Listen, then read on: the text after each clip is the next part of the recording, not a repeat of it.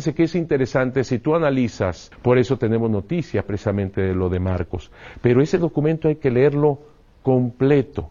Y nos vamos a dar cuenta que en ese documento precisamente el arzobispo dice, ¿cómo voy a ser yo el que inicie o el que haya inventado o el que haya mandado pintar esta imagen al indio Marcos cuando en el concilio que yo he presidido he puesto pena de excomunión a quien eh, hiciera un invento falso, incierto, de una devoción. Precisamente fue el arzobispo quien puso excomunión como pena a quien se atreviera a hacer algo semejante. Y el mismo arzobispo se defiende diciéndolo. ¿Cómo voy a ser yo el que haga algo semejante cuando en el concilio que yo acabo de presidir estoy tomando, estoy poniendo pena de excomunión? Siguiendo la lectura y la reflexión de este documento de 1556, encontramos testimonios valiosísimos en donde se habla de la gran devoción de los indígenas, pero también de los españoles.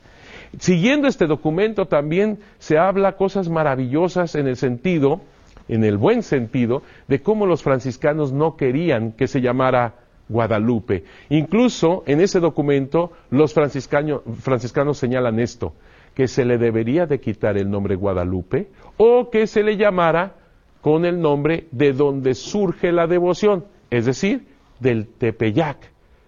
Y este documento nos está revelando más y más que ni la trajeron de Extremadura, esta imagen, asimismo existe un monasterio llamado Santa María de Guadalupe en Extremadura, pero que de ahí no viene la imagen ni la devoción a la guadalupana del Tepeyac, pero también nos revela con mucha claridad y tantos testimonios de que no fue el arzobispo Montúfar quien mandó pintar esto al indio Marcos. Y todo esto lo vamos a descubrir más y más cuando veamos en esta serie de programas todo lo que implica esta imagen en su forma, en su técnica, todo lo que hay, que yo no me atrevería nunca más a señalarla como pintura, sino como imagen estampada en la tilma de Juan Diego. Por eso no se le puede llamar pintura, porque es algo que trasciende.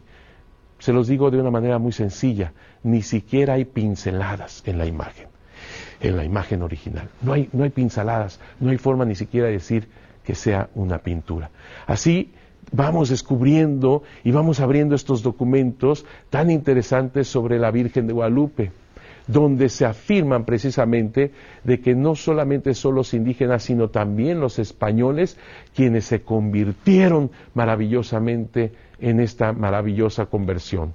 Se convirtieron de corazón. No son los únicos documentos. Este es uno de los más importantes, informaciones de 1556, pero hay tantos y tantos documentos que en su momento vamos a hablar, sobre todo uno de los más importantes documentos que es llamado el Nican Mopogua, que son las dos primeras palabras Nican Mopogua, que está, está escrito este documento en 1540 a 1548. ¿Es el único documento? No es uno de los más importantes. Vamos a encontrar más y más documentación en donde se nos hace referencia de todo esto que acabo de señalar. Pero uno de los más importantes es este, el Nican Mopogua. ¿Escrito por quién? Por Antonio Valeriano. Vuelvo a repetir, entre 1540 a 1548. Este documento está en náhuatl es el idioma de los indígenas, náhuatl, pero escrito con los caracteres latinos. ¿Quién lo escribió? Antonio Valeriano, que era un indígena muy sabio, que sabía latín y sabía español. Así que el documento mismo es mestizo, si se puede decir así. Es un documento náhuatl, pero con caracteres latinos. Fíjense cómo todo esto se une. Hay armonía entre estos caracteres eh, latinos que usaban los españoles con el sonido náhuatl. Volvemos al mestizaje, a la armonía, a la unidad que da Nuestra Señora Guadalupe, incluso en la narración más importante en donde se señala qué fue exactamente lo que pasó. Ni siquiera un Miguel Sánchez, Lazo de la Vega, lo han inventado. No lo podían inventar. Lo vamos a descubrir precisamente analizando el documento del Nican Mopowa. No lo podían, no lo podían inventar. No fueron ellos, sino ellos simplemente tomaron lo que ya se conocía y lo publicaron por primera vez. No fue una imagen que hayan traído de España, no fue una imagen que el arzobispo haya pintado, mandado pintar al indio Marcos, sino que es un encuentro entre Dios y los hombres a través de Santa María de Guadalupe y el indio Juan Diego. Y ese, ese encuentro se plasma, sí, en letras, se plasma en tinta, se plasma en, este, en estos documentos, pero lo más importante es que este encuentro sea plasmado en nuestro corazón. Eso es lo más importante. Vamos a analizar, como, como ya les digo, en otro programa que no se lo pueden perder, el Nican Mopowa. En el Nican Mopowa vamos a descubrir realmente lo que sucedió de una manera hermosa, poética. Es el documento más importante, más completo, más bien realizado. Y les va a sorprender dónde se encuentra la copia más antigua del Nican Mopowa.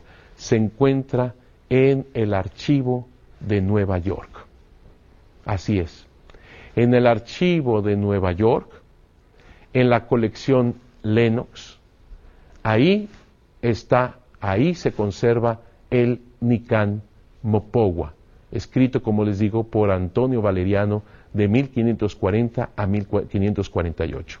Es interesante que en México tenemos la imagen, en el Tepeyac está la imagen de Nuestra Señora de Guadalupe pero es en Estados Unidos de Norteamérica donde se encuentra la copia más antigua de este importante documento. Ahí se encuentra realmente lo que aconteció, este encuentro maravilloso entre Dios y los hombres a través de Santa María de Guadalupe. Lo veremos próximamente.